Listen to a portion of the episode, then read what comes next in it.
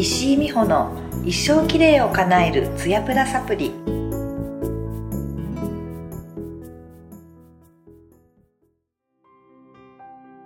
皆さんこんにちは。石井美穂の一生きれいを叶えるツヤプラサプリの時間です。本番組では美容家である私石井美穂がパーソナリティを務め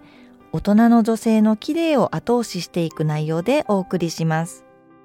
外出自粛期間もありツヤプラサプリの放送を少しお休みしていましたがツヤプラ読者の皆さんはお変わりなくお過ごしでしょうか？コロナウイルスの影響であらゆる生活様式が変わりましたね。マスクを着用するのが当たり前となり美容にも新しい流れがやってくるのかもしれません。今回は新しい日常における美容に対する変化をテーマに編集部の瀬戸さんと一緒にお送りしていきたいと思います。皆さんこんにちは。編集部の瀬戸です。よろしくお願いします。よろしくお願いします。はい。えっと、早速ですね石井さんにいろいろお話をお伺いしていきたいなと思うんですけれども、はい、あの生活の変化でやはり大きく挙げられるのが衛生面とかあの消毒への意識っていうところが皆さん大きく変わっている点かなっていうふうに思います。はい、で石井さん以前あのすごい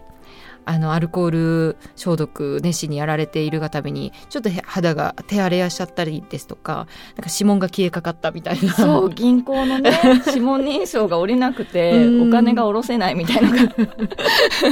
あったんですけども、はい、はい。はい。それその時は指紋だけじゃなくても手全手全体がガサガサでした。あ皮むけとか、ね、うん。あなるほど、うん、あの頃って確か2月とかで余計乾燥してたっていうのもあるのかもしれないですよね。そうですね。乾燥の時期で、うん、そもそも本当はハンドクリームとかが必要な時期に、はい、アルコールで手の油分を奪っちゃってたので、うんうん、まあ、極度な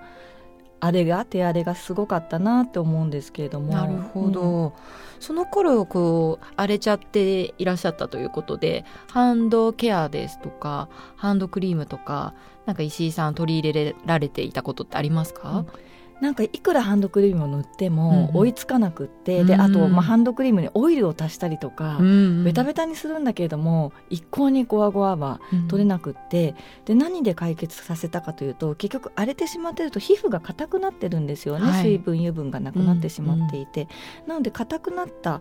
肌を、まあ、お顔とかと一緒ごわついたらスクラブで角質オフをして、うんうん、その上にクリームとかを塗ると、うん。うんいいというところで手のスクラブをすごい取り入れました。あなるほど、うん、石井さん以前あのお肌のスクラブのことをお話しされてましたけれども、はいうん、手にもスクラブをやられてたんですね。そうもう硬い角質がこうできちゃってるのに、そこにいくら何か栄養を与えても、やっぱり入っていかないので、取ることからだなと思って今はそのハンドソープ自体にスクラブが入ってるものを上手に使ってあの過ごしてるんですけど当初はすぐにはなかったので、はい、あのお顔用のスクラブとかボディ用のスクラブとかを、まあ、手を洗う際にちょっとスクラブを一瞬かけて洗い流してからハンドクリームを塗るっていうのを家でやってました、そうしたらこうやっぱり浸透変わってきたっていう感じなんですね、はい。うん、全然変わりましたね。なるほど。でやなんか柔らかくなる。手自体が柔らかくなるから触り心地もちょっと元に戻ってうん。なるほど。そうすると普段から手荒れてる方このアルコール関係なくても荒れてる方にとってももしかしたら一ついい解決策かもしれないですね。そう。手にもスクラブ、うん、うん、ぜひやってみてほしいです。なるほど、うん、それは、えーと、顔用じゃなくハンド用のものを今は使われてる今はハンド用のものですね、はい、そういうものがあるんですね、はい、うんと石井さんはそのようにあのハンド用のスクラブでケアされてるっていうお話だったんですけどあの実際愛用されてるアイテムについても教えていただいていいですか？はい。えっと、一つはイソップから、うん。うん、あのハンドソープの中にスクラブが入ってて手を洗ったと同時にスクラブができちゃってるよっていうのがあってで同じようなものでディプティックから新しくちょうどこのおこもり中に新発売されたのがあって、うん。うん、でどちらも結構大きなポンプ式の容器で、はい、もうポンプで手を洗ったらスクラブが一緒に出てくるから、うん、こうチューブで新たにスクラブ取ったりしないで済むので、うんうん、まあ、毎回洗うたんびに軽く角質オフされてるからいつでもふわふわな手でいられてあとどちらも香りがすごくいいっていうのがまあブランドの特徴どちらのブランドもあるのでまあやっぱね手を洗うタイミングでも毎回リフレッシュできると私はこの自粛期間すごくそれで癒されたなとつい手洗いたくなるみたいなむしろ。洗う機会も格段に増えたじゃないですか。ちょっと神経質になりがちですもんね。宅配来たらもういちいち手を洗うし、外から帰ってきてなんか袋から買ってきたもの出したらもう手洗うとか、格段に増えたので、はい、その大容量だし香りもいいしで、その2つにすごく救われました。うん。ありがとうございます、はい、と石井さんに他にお伺いしたいこととしてその衛生面のことなんですけどあのコスメの衛生管理っていうところあのもうちょっとお伺いしたいなっていうふうに思っていて、うん、まあ、私とかついちょっとパフ洗うのちょっと面倒くさいなとか正直やりがちなんですけれども、うん、このコスメの衛生管理っていうところの、まあ、大切さだったりとか、まあ、石井さん普段どうされてるかとかもちょっと伺ってもよろしいですか？そうですね。あの私は普段からまめに洗うようにはしてるんですけどこの顔に一番菌がついてるよってこうね、はい、コロナで言われるようになって、はい、だからマスクの表面が実は実は一番触っちゃいけないとかあそうですよ、ね、言われるようになると、ね。はい、えじゃあ顔ってどれだけ汚かったの今までっていうふうに思うようになって特に日中メイクの上からお直しをするようなパフだったりとか上から使うブラシだったりっていうのはじゃあそここそマスクの表面と同じぐらい菌がきっと滞在してることになるよなって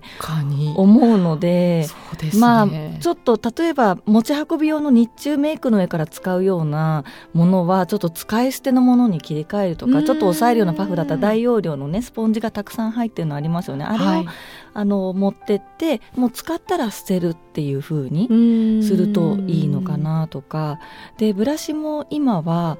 あのもうスプレーでシュッて吹きかけて拭くだけで除菌と汚れが取れてるみたいなものが出てきてるので、はい、そういったものでまあできればブラシは毎日あ。使ったらちょっとブラスプレーシュッとして拭いて置いておくっていうのをした方がいいと思います。なるほど、うん、で、まあ、コロナ関係なくですね、はい、やっぱりそこの付着してる菌が肌の菌とうまくバランスが取れなくなった時に菌が増殖してニキビの原因になったりとか肌荒れの原因になるのでなんかいつも肌荒れしてるなって人は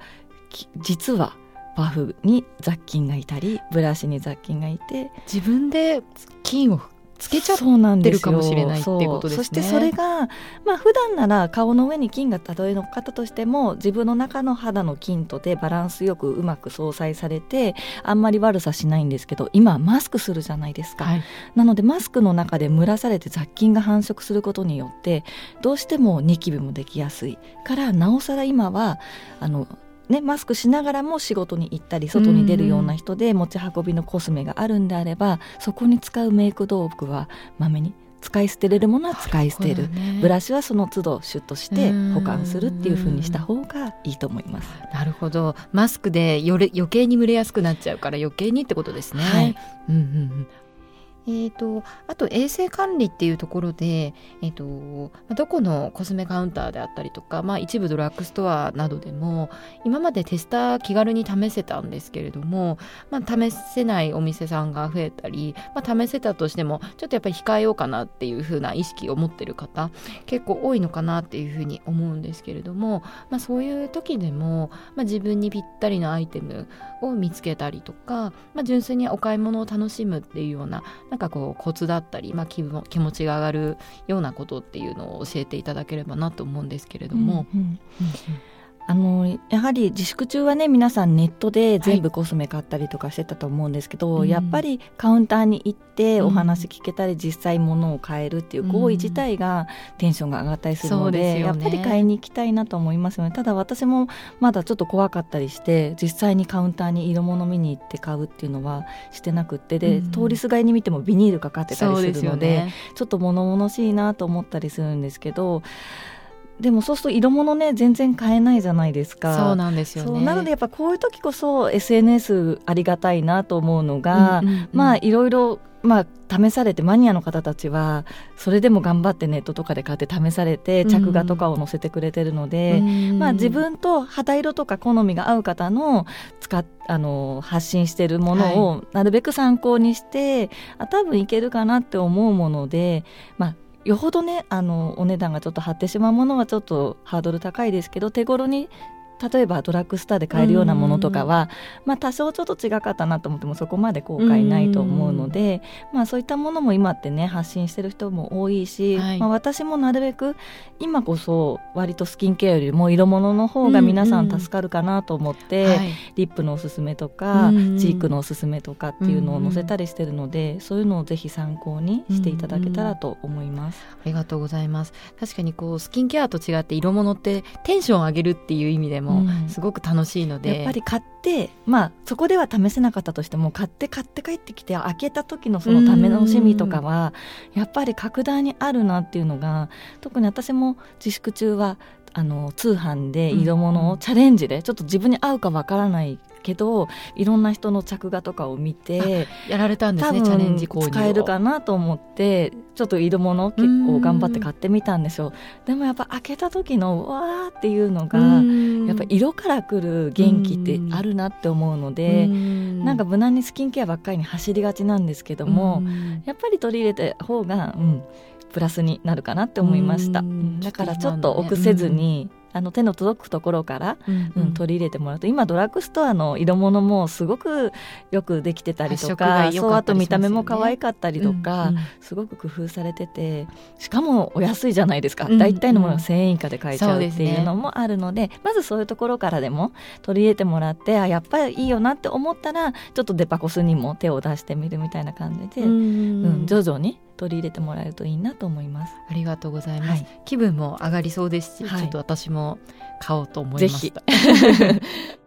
石井さんあの久しぶりの収録でしたけどもありがとうございました、はい、ありがとうございました、はい、あの特にびっくりしたのはあのコスメの衛生管理であのまあ普段からパフとか掃除した方がいいなっていうぐらいの感覚だったんですけどあそっかマスクと組み合わさるとそんなにリスク高いんだとか言われてみれば顔って菌ついてるよなっていうところがちょっと改めてむしろちょっと危機感ぐらいに思ったのでちょっと気を引き締めていきたいと思います。はい、はい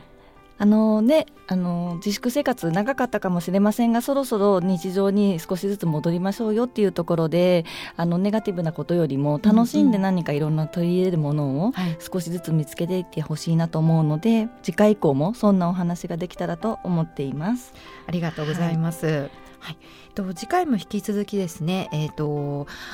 新しい日常における美容に対する変化っていうところをテーマに次回はあのマスクとの上手な付き合い方について石井さんとお話しできたらなと思います。はい、